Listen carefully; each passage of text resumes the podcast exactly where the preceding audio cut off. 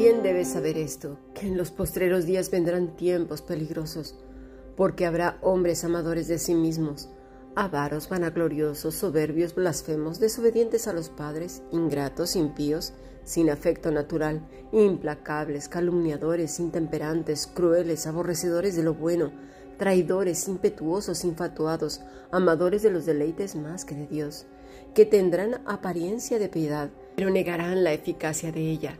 A estos evita, porque de estos son los que se meten en las casas y llevan cautivas a las mujercillas cargadas de pecados, arrastradas por diversas concupiscencias. Segunda de Timoteo, capítulo 3, versículo 1 al 6. Hemos escuchado palabra de Dios.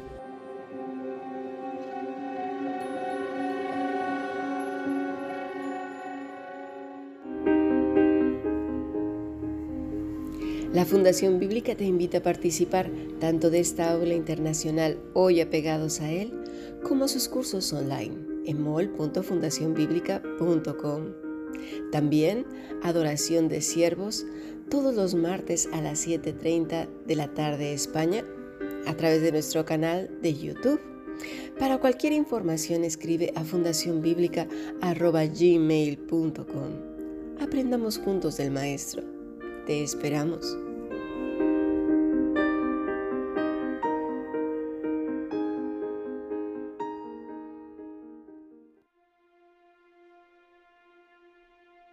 Se sabe que beber un poco de agua tibia en ayunas es bueno para que los intestinos puedan iniciar su trabajo mucho mejor, en lugar de ser agresivos e ingerir bebidas frías o con cafeína o comidas pesadas.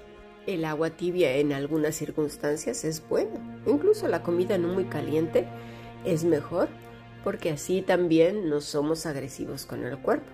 Sin embargo, el Señor en Apocalipsis 3 nos dice lo siguiente, versículo 15. Yo conozco tus obras, que ni eres frío ni caliente.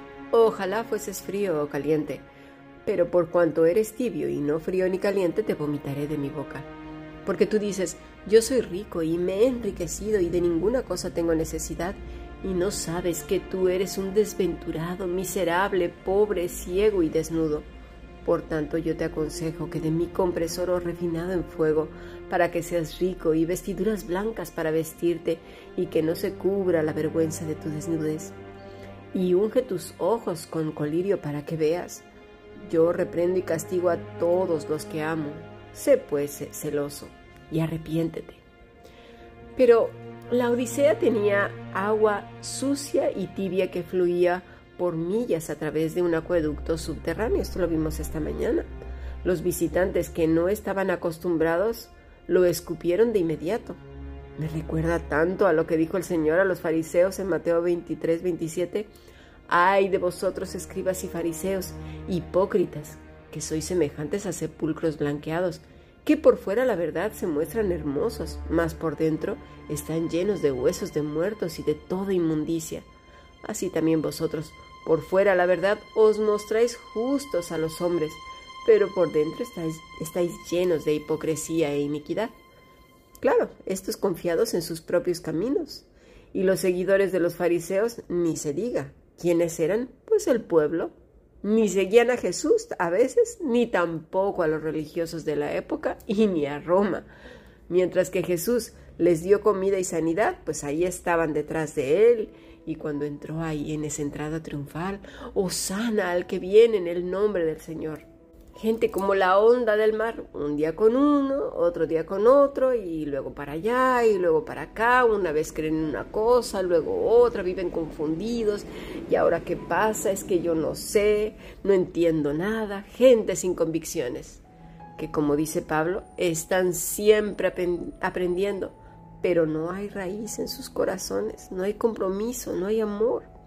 Esta expresión puede entonces referirse a su falta de celo cuando dice sé pues celoso, y esto lo vemos en el versículo 19, o a su inutilidad, pues Cristo dice ojalá fueses lo uno o lo otro, frío o caliente. Esta expresión también la vimos en la mañana, no se entienda como si Cristo quisiera decir, ay, ojalá que fueras espiritualmente frío, es decir, que no eres salvo o que eres hostil a la palabra de Dios o a Él mismo o espiritualmente caliente, es decir, vivo y ferviente. ya que esto es inconcebible que Cristo quisiera que la gente pues estuviera espiritualmente muerta. Además, la aplicación de caliente y frío a la temperatura espiritual no era el sentido que el Señor quería darle.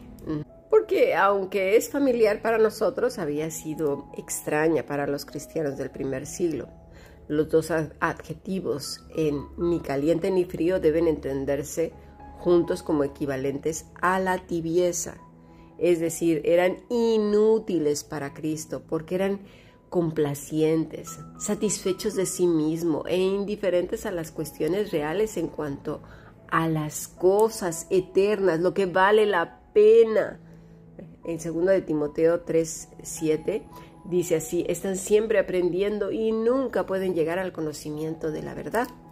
Pablo nos da una idea de dos clases de personas. Por un lado están los falsos profetas o predicadores que hemos hablado tantas veces, que tienen esa apariencia de piedad. La palabra es morfosis. Apariencia, forma, delineación, impresión, apariencia externa, imagen. ¿De qué? De piedad. La palabra es eusebeía. Quiere decir alguien que parece devoto, reverente, conducta santa, vida religiosa. Es decir, que querían dar apariencia, o quieren dar, mejor dicho, porque estos todavía andan por ahí pululando y son, son cantidades enormes. La apostasía en los últimos tiempos incrementaría demasiado. Entonces, darán la apariencia, la impresión, una impresión externa de piedad, de una vida devota, reverente y conductas santas. Pero no son otra cosa que impostores, porque Pablo los define bastante bien, amadores más de los deleites que Dios. Son gente que sabe lo que le gusta a la gente oír, que hablan con mucha convicción, son seductores y saben tocar las emociones de las personas. Estos no son de Cristo, aunque hablen de Cristo y se saben un montón de cosas, ¿eh? Porque sus mensajes de manera velada o directa solo se dirigen al dinero, a que les des a ellos, les obedezcas y fórmulas extrañas que van combinadas. Pues así que si das dinero, pues entonces eh, se te devolverá o o cosas así. A veces no dicen que el dinero es para ellos, pero claro, luego los ves su forma de vida, cómo ha cambiado dramáticamente desde que supuestamente están sirviendo al Señor, ¿no?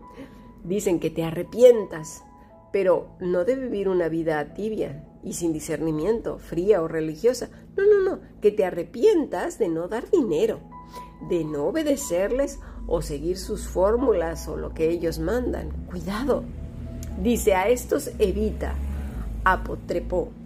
Es un verbo presente e imperativo que quiere decir rechaza, no tener nada que ver, abandonar completamente. Y abandonar completamente o nada que ver con esas personas en todos los idiomas es lárgate, vete fuera.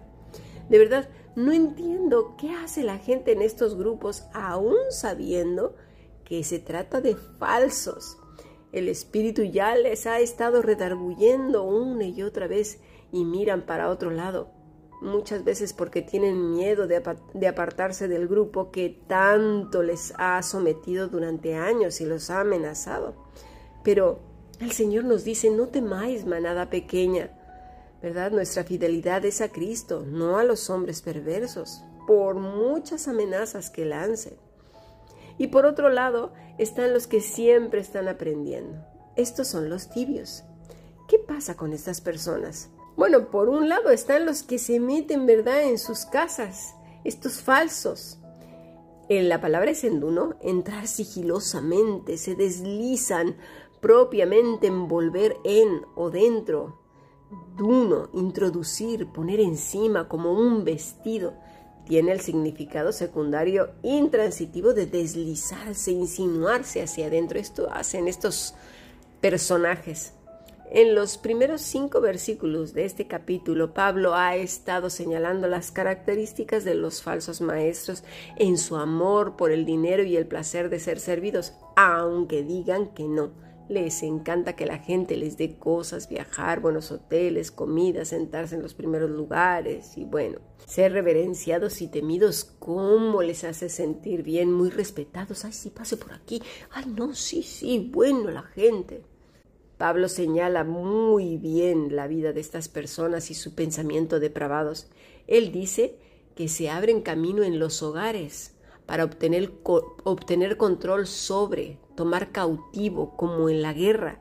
Puede significar también engañar. ¿A quiénes? A las mujeres de voluntad débil. Son aquellas que están abrumadas por los pecados y seducidas por toda clase de malos deseos, que no necesariamente pueden ser mujeres. Se compara aquí ese carácter veleta que ya hablamos muchas veces, que va en función de los vientos, de las olas del mar, de las emociones, de las circunstancias, que además aflora muy bien cuando los vientos le son contrarios. Débiles en la virtud y en el conocimiento de la verdad y agobiadas por la culpa emocional y espiritual de sus pecados, estas mujeres eran presa fácil para los falsos maestros engañosos. Buscan siempre quien les diga lo que desean escuchar, que alguien les apacigüe la culpa y minimice el pecado. No hay voluntad firme, combatir hasta la sangre el pecado, aunque por fuera lloren y se desgarren las vestiduras y proclamen el arrepentimiento, pero es falso. Pablo les dice mujercillas. La palabra es gunai cairón, mujeres necias, mujer débil, o fácil en el sentido emocional, carente de voluntad, tonta, fácil de engañar, insensata. Pablo lo usa en un sentido de, desprecio, ¿eh? ¿Por qué? Porque son como esas aguas tibias que habla el Señor en Apocalipsis 3, son dignas de ser vomitadas. ¿Por qué? Porque ellas presumen de saber cosas, han escuchado el Evangelio por años quizás, dicen que tienen 5 millones de cursos, han escuchado no sé cuántas cosas, han pasado por 300 mil iglesias, conocen a 4 millones de cristianos, andan por aquí y por allá como salsa en todas las, eh, como se dice en México, como ajonjolí de todos los moles o salsa de todos los platillos, llámale como quieras, pero son de ese tipo de personas que están aprendiendo, siempre aprendiendo, pero nunca llegan al conocimiento de la verdad. Y el Señor va más allá en Apocalipsis, porque se dirige tanto a esas mujercillas como a hombrecillos, por así decirlo, tibios, y que encima dice que saben y no saben nada. Vamos a pasar a nuestro siguiente podcast para aprender un poco más de ello y hacer una reflexión en nuestra propia vida.